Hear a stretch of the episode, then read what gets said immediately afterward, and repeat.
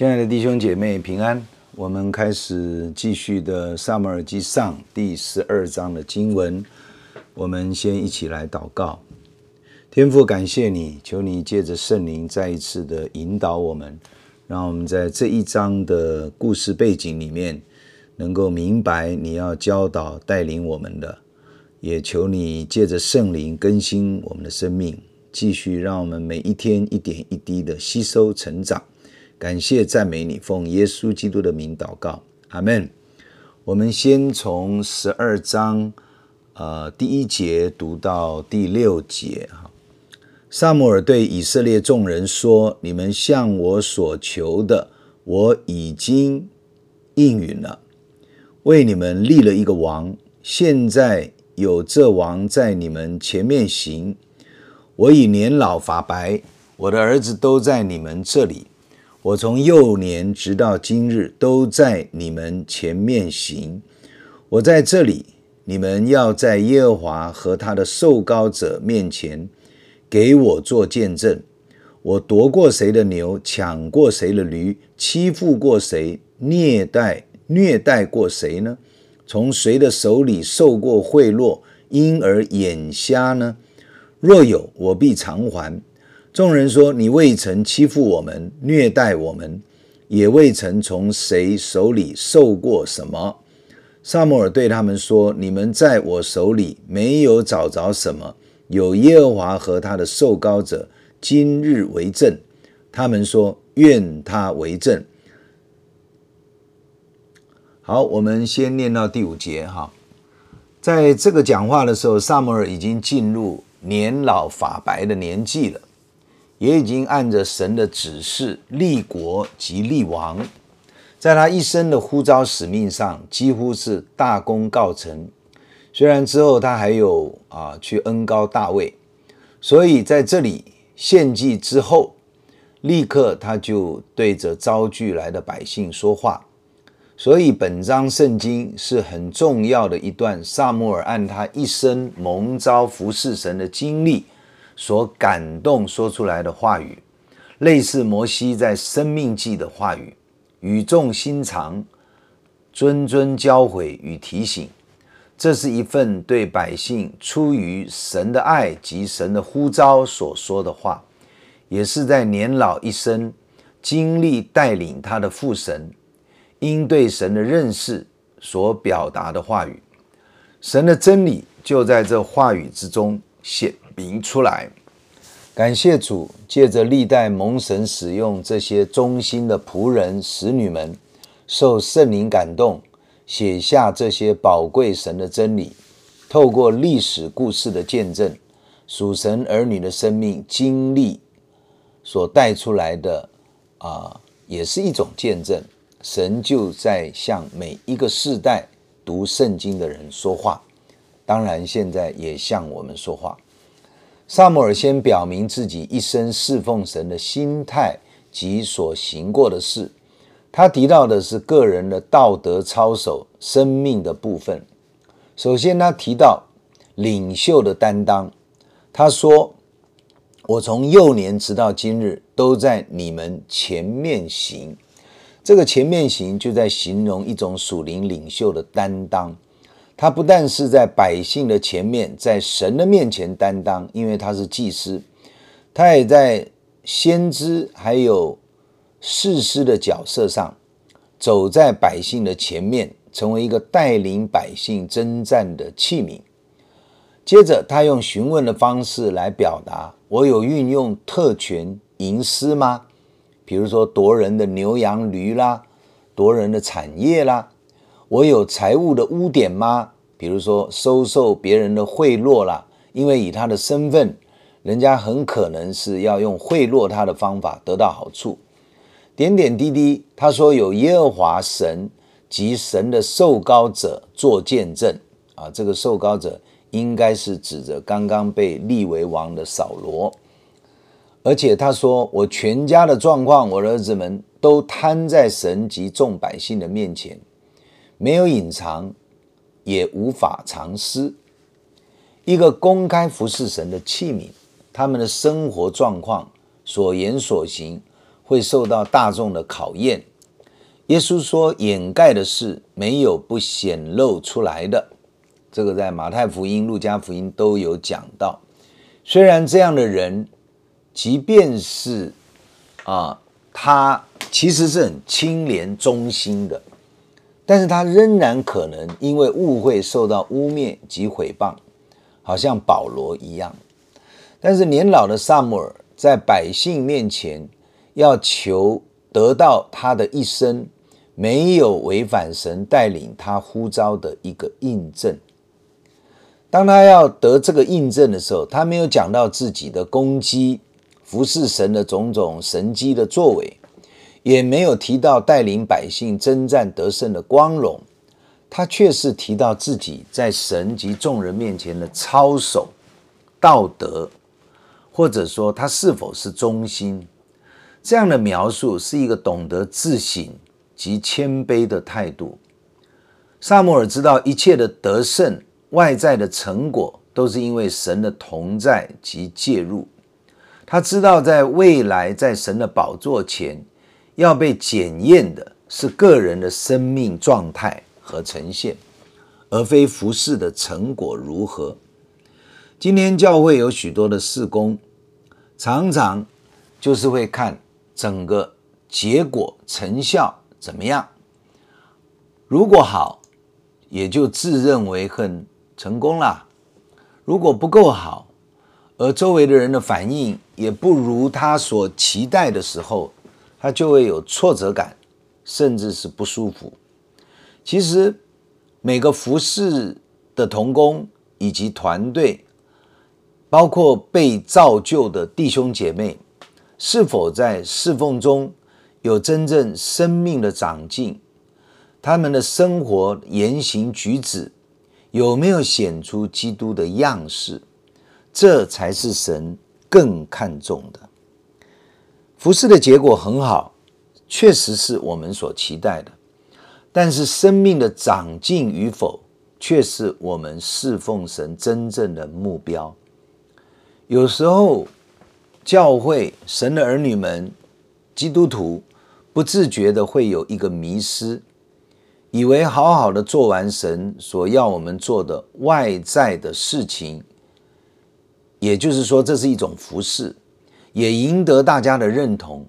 我们觉得就是已经完成侍奉的目标了，而忽略了在这个过程中，我们借着这个服饰，我们生命成长了吗？我们的性情改变了吗？我们的价值思想有更新吗？我们越来越像神了吗？新约圣经以弗所书二章十节说：“我们原是他的工作，在基督耶稣里造成的，为要叫我们行善，就是神所预备要我们行的。”其实我们这个人的生命本身持续的在基督里成长，而且是透过服事的这个。过程所达到的，在基督里可以越来越成熟了。这是我们真正神要我们侍奉的目的，而不是那件事情到底做得够好还是不够好。当然，我们确实需要从事情的结果去回头检视我们的过程有没有不够忠心、缺乏智慧、小信或者。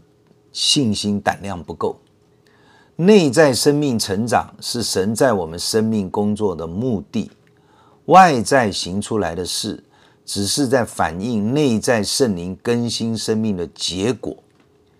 让我们学习不用太在乎别人如何看我们，我们自己如何看自己，而是坚守神呼召我们要去完成的使命，借着这个过程。我们的生命越来越活出基督耶稣的荣美。好，接下来我们要从第七节继续往下看。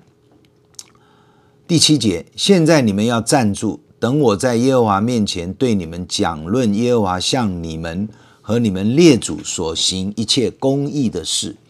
从前雅各到了埃及，后来你们列祖呼求耶和华。耶和华就差遣摩西、亚伦领你们列祖出埃及，使他们在这地方居住，他们却忘记耶和华他们的神，他就把他们赋予夏琐将军西西拉的手里，和非利士人并摩押王的手里。于是这些人常来攻击他们，他们就呼求耶和华说：“我们离弃耶和华，侍奉巴力和亚斯他录，是有罪了。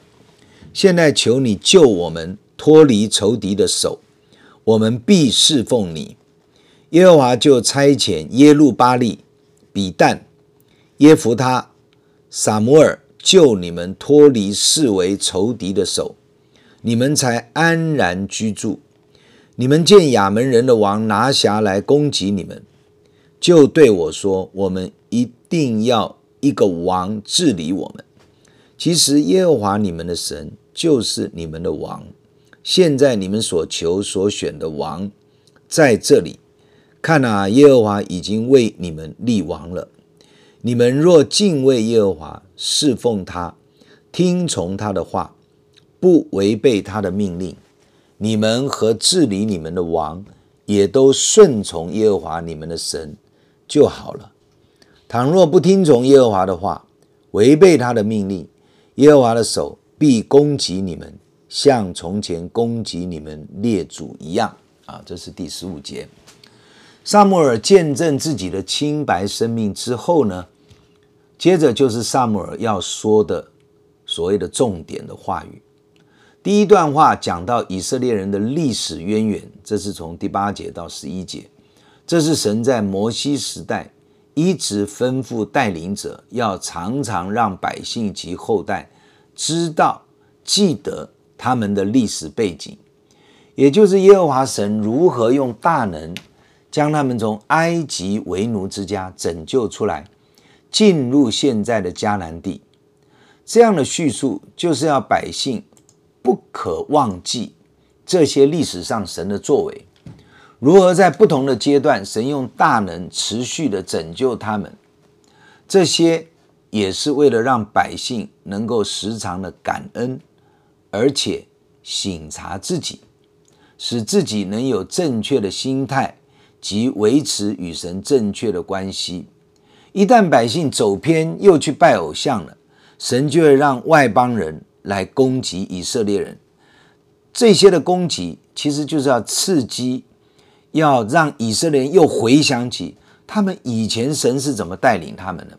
如果他们忘记了偏于邪，跑去跟外邦混杂拜偶像，他们就会遭受咒诅。一个忘本只看眼前利益好坏的神的儿女，不但是违反神所造的良心。也同时可能会不能分辨往前走的属灵正确方向，而受到严重的亏损。提摩太前书一章十九节，常存信心和无亏的良心。有人丢弃良心，就在真道上如同船破坏了一般。所以这个是新约真理的提醒。我们可以有信心，但是我们也同样不能。没有良心，我们要长存一个无亏的良心及信心，来跟随主，来面对所有人事物，我们应当有的反应。同时，神的话也提醒王及百姓要敬畏神，顺从神的吩咐，就必蒙福。如果违背神的话，就会受到仇敌的攻击。好，我们接下来要再从十六。节读完这一章，现在你们要站住，看耶和华在你们眼前要行一件大事，这不是割麦子的时候吗？我求告耶和华，他必打雷降雨，使你们又知道又看出，你们求立王的事是在耶和华面前犯大罪了。于是撒母耳求告耶和华，耶和华就在这日打雷降雨。众民便甚惧怕耶和华和撒母耳。众民对撒母耳说：“求你为仆人们祷告耶和华你的神，免得我们死亡，因为我们求立王的事，正是罪上加罪了。”好，这里就是撒母耳在讲完这段话以后，撒母耳就要百姓看见，因为他的祷告，当场会立刻看见一件神行的神迹啊，天后的神迹，也就是在割麦子的季节呢。割麦子的季节呢，大概是中东地区四到六月，是旱季，不会下雨的。但是撒母耳祷告神，让当时会打雷降雨。这个神迹是为了要显明，因为神的百姓求立王这件事，等于是厌弃神直接的治理他们，是犯了大罪了。所以当百姓看见撒母耳一祷告完，真的有大雷雨降下来，就非常的害怕，求撒母耳为他们祷告，免得神降灾。而死，所以在这件事情，其实撒母耳要让百姓们知道，其实他们在不知不觉之中，已经对神犯了很大的罪。一群神的儿女，如果是不知罪的状况底下，那是一件很可怕的事情。连撒旦来攻击他们，给魔鬼留地步，他们都不知道，甚至他们还以为啊是神害他们。这是一件属灵上很严重的事，所以啊，我们再继续往下念十九节，众民对撒母耳说：“求你为仆人们祷告耶和华你的神，免得我们死亡，因为我们求立王的事正是罪上加罪了。”二十节，撒母耳对百姓说：“不要惧怕，你们虽然行了这恶，却不要偏离耶和华，只要尽心侍奉他。”若偏离耶和华去顺从那不能救人的虚神，是无益的。耶和华既喜悦选你们做他的子民，就必因他的大名不撇弃你们。所以撒母耳啊、呃，因为百姓其实百姓是看到大雷雨后，其实百姓就承认他们真的是犯罪，因为他们认罪，当然也是一种悔改的反应。撒母耳就安慰他们说：“不用害怕。”虽然你们在这件事情行了大罪，但神已经也听了我的祷告，看见了大家认罪的回应。接下来只要顺从耶和华神，不偏离他去拜偶像，神必因他自己的大名不撇弃他们。其实，在这里我们看见众民对撒母耳说：“是求你为仆人们祷告耶和华你的神。”他认为耶和华神是撒母耳的神。所以，其实我们从百姓这里看见，即便百姓是已经知道犯错了、认错了，但他仍认为神是撒母耳的神，神是听撒母耳的，不会听我的。其实这样的一个旧约百姓的反应，有时候也延伸到今天新约神的教会，神的儿女们常常有的时候也是觉得这位上帝伟大神圣，我们好像祷告了也不见得有用，一定要找牧师祷告。一定要找非常成熟的长老祷告，一定要怎么样？其实圣经在新约告诉我们，我们与神是直接面对面，我们是神的儿女，并不是牧师才是神面前的一个被神垂听的，或者好像某一个呃错误的教义教导说，神一定透过呃中间的一个人转达啊、比如说透过耶稣的妈妈，透过一些被神使用的圣徒，这些都是错误的教导。不管是哪一个教会、教派，这样子的说法是不合真理、不能够相信的。我们接下来又看撒母耳就说：“至于我，断不停止为你们祷告，以致得罪耶和华。我必以善道正路指教你们。只要你们敬畏耶和华，诚诚实实的尽心侍奉他，想念他，像你们所行的事何等大。”你们若仍然作恶，你们和你们的王必一同灭亡。好，第十二章已经结束了。所以在这里，撒母耳不但安慰了百姓，撒母耳也仍然说明他这个先知的位分有两件事情，他一定会继续做。第一个，他会不停止的为神的百姓祷告，所以他自己必须要为百姓代求，以至以至于他不会得罪神。第二个。他必以善道正路指教神的百姓，所以从此以色列就有先知跟君王两个职分同步的进行，帮助这个国家走向神所喜悦的道路。原来是只有先知或者祭司或者士师，没有王。现在立了王以后，并没有废掉先知，而是先知只扮演代祷和教导神的话语的责任，而王就实际的带领、保护、为神的百姓带领军队去征战，好像是有一种分工负责的感觉。最后，撒母耳提出三个蒙神赐福的条件啊，这三个条件呢，就是第一个要敬畏神，第二个要诚实尽心的侍奉神，第三个要常常记得纪念神为我们所做的事，因此我们就能够有感恩，也能够有坚固的信心。当然，相反的结果就是带来灭亡以及毁灭的意思。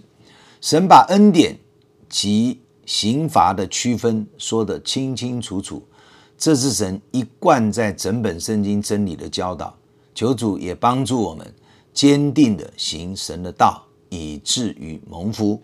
我们一起来祷告，天父，我们感谢你，透过撒母耳的教导，让我们更加的明白属灵的法则，以至于我们在神的恩典、基督耶稣的救赎以及圣灵同在内住的引导的恩典之中。可以过得更美好、更得胜，胜过旧约这些的百姓。因为如今你是长存在我们的生命中，即便我们错了，提醒、光照我们，让我们能够认罪悔改，以至于我们回转到神的正道上来，重新校正目标，走向一个蒙福见证的道路。求主与我们同在，垂听我们的祷告，奉主耶稣基督的圣名，阿门。愿神祝福大家。如果你喜欢我们的分享，欢迎按赞、订阅、开启小铃铛。愿神的话每一天成为我们随时的帮助。你也可以把连接传给需要的人。愿上帝祝福你，阿门。